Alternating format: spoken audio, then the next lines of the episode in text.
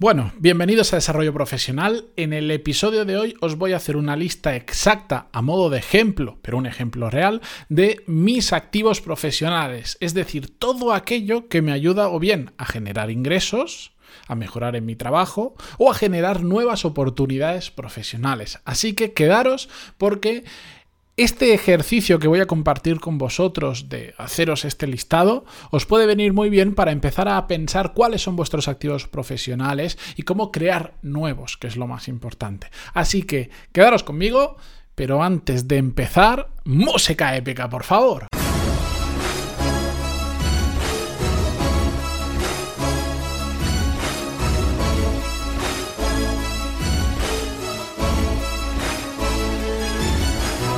Muy buenos días a todos, bienvenidos. Yo soy Matías Pantaloni y esto es Desarrollo Profesional, el podcast donde hablamos sobre todas las técnicas, habilidades, estrategias y trucos necesarios para mejorar cada día en nuestro trabajo.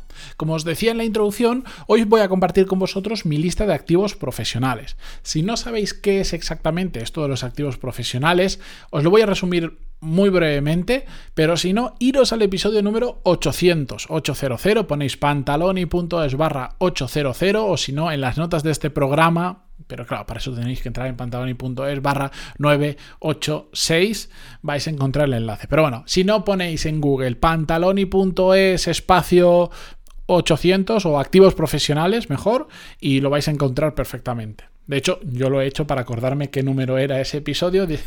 Lo encuentra antes Google que si me pongo yo en la hoja de cálculo donde tengo apuntado todo. La cuestión, ahí explico en detalle qué son los activos profesionales y por qué es tan importante tener claro este concepto. No voy a repetir ese episodio porque para eso está, simplemente os lo resumo. Los activos profesionales, como os decía, es todo aquello, pueden ser habilidades, pueden ser temas de marca, pueden ser lo que sea que os ayude a generar nuevas oportunidades profesionales, que os ayuda a generar ingresos como profesionales o os ayuda a mejorar y a crecer profesionalmente. ¿De acuerdo? Yo soy un caso particular y quiero que os quedéis con que los activos que yo os voy a compartir, que son míos, son solo míos y me funcionan a mí porque yo estoy en un entorno y en un contexto determinado. No se trata de decir, ah, como él tiene estos activos, si yo tengo esos mismos activos profesionales y los genero, me va a ir igual que le va a él. No, no funciona así son activos creados para mi entorno profesional, para mi contexto y sobre todo alineados a la meta que yo persigo como profesional. Cada uno de vosotros tenéis que tener vuestros propios activos. En algunos coincidiré con muchos de vosotros y en muchas otras cosas no. Y no pasa nada. Lo importante es que estén alineados con lo que vosotros queréis conseguir, con vuestro trabajo, con vuestro estilo de vida, con vuestra forma de trabajar. ¿De acuerdo? Hace poco, eh, esto ya off topic, eh, salía de hecho un anuncio, creo que es del Banco Santander, muy interesante, que sale, sale Rafa Nadal, el tenista, y sale un niño que le dice, Rafa, yo quiero ser como tú. Y en el anuncio, que está muy bien hecho, Rafa Nadal le dice, ¿por qué quieres ser como yo? ¿Crees que por coger la raqueta como yo, por golpear como yo, por lo que sea, vas, por copiarme todo lo que yo hago, vas a conseguir lo que yo he conseguido? No, tú tienes que buscar tu forma única de hacer las cosas y conseguir, tus propios resultados. Pues esto pasa exactamente un poco igual, mm, salvando las distancias con Rafa Nadal, pero para que entendáis el concepto, ¿de acuerdo? Así que, sin ningún tipo de orden y sin ningún tipo de jerarquía ni de priorización, os voy a contar cuáles son mis activos profesionales. Y esto lo digo porque no significa que el primero sea más importante que el último, ni nada. De hecho, mm, los activos están ahí y en determinados momentos hay un activo que hasta ahora era más irrelevante y de repente gana mucha eh, potencia. Por eso no los puedo ordenar. Lo he intentado, ¿eh? Lo he intentado e incluso he intentado hasta crear un ¿cómo decir? una serie de grupos donde meter los diferentes archivos, pero lo que pasa cuando empiezas a, catalogar las cosas es que hay muchas que pueden estar en diferentes categorías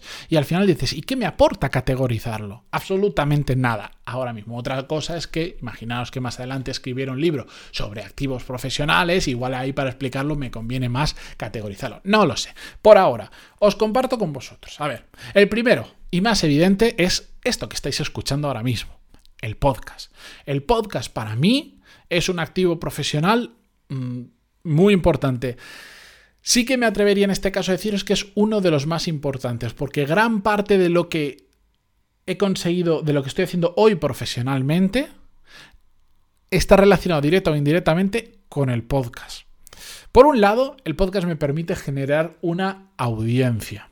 Las audiencias, que en este caso sois vosotros, a mí me afectan en diferentes maneras. Por un lado, me ayuda a crear marca, ahora hablaremos de eso. Por otro lado, también me permite monetizar si yo quiero el podcast, por ejemplo.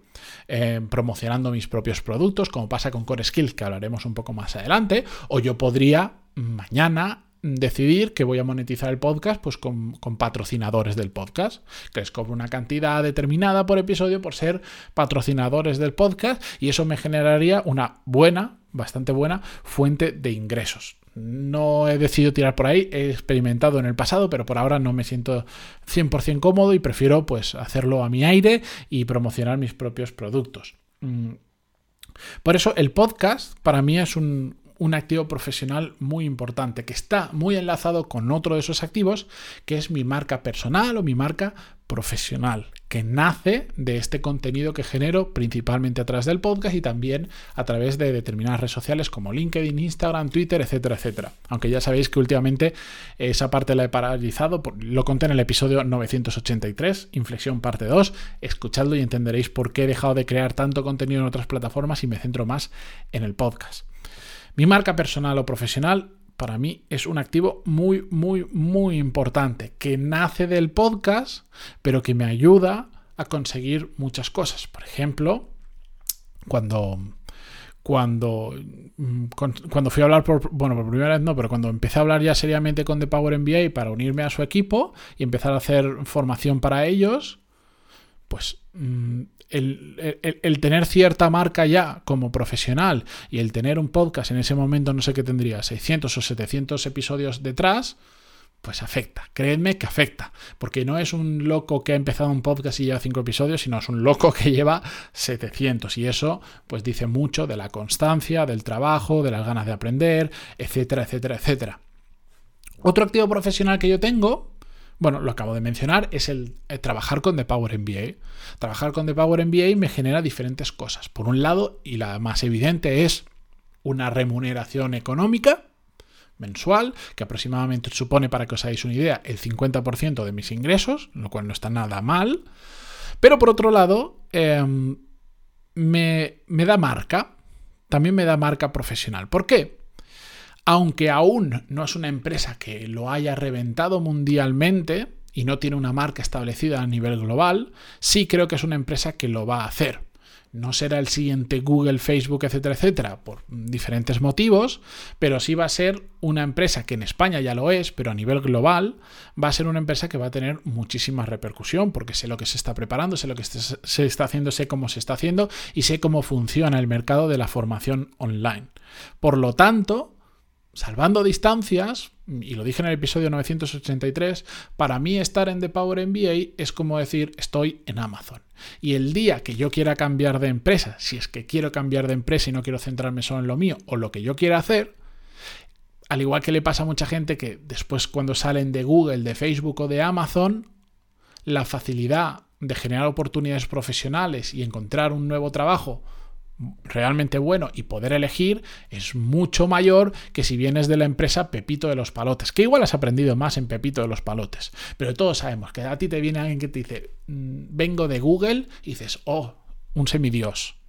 No tiene por qué ser así, pero es marca. Bueno, pues esta empresa, que no es Google, salvemos distancias, la, la, la, está creciendo mucho, está creando una marca muy potente y a mí en un futuro, a medio o largo plazo, me va a generar ese efecto. Oye, yo fui de los primeros empleados de, Power MBA, ayudé a crecer la empresa de tanto a tanto, etcétera, etcétera, etcétera. Por lo tanto, eso contribuye a mi marca profesional, además de, como os decía, los propios ingresos. Otro activo profesional que yo tengo es Core Skills, mi programa de formación del que se ha hablado en muchas ocasiones, que muchos de los que escucháis el podcast además sois alumnos. Para mí es un activo profesional porque me genera de forma directa ingresos recurrentes, bueno, no son recurrentes, pero ingresos cada vez que lanzo una edición me genera una buena eh, cantidad de ingresos y por lo tanto es un activo profesional. Mi newsletter, donde aprovecho para hacer un poquito de spam, pantaloni.es barra lista y os podéis apuntar a la newsletter, también es un activo profesional para mí. ¿Por qué? Porque ahí tengo otra audiencia la gran mayoría venís del podcast, em, que os gusta lo que comparto semanalmente a través de la newsletter. Y eso pues me ayuda a generar más marca profesional, me ayuda a estar en contacto con vosotros, me ayuda también, es una forma, yo si quiero de empezar a monetizarla en un momento determinado, etcétera, etcétera. Bien, ¿qué más activos profesionales tengo? Bueno, pues mi red de contactos. Mi red de contactos, pues yo con el tiempo me he currado bastante mi networking conozco mucha gente, pero sobre todo hay mucha gente que me conoce, sabe lo que hago y sabe que lo que hago lo hago bien. Y por lo tanto, mi red de contactos es una fuente muy grande para generar oportunidades eh, profesionales. Más activos profesionales que tengo, y aquí para mí este es uno mm, muy relacionado con. muy relacionado con habilidades.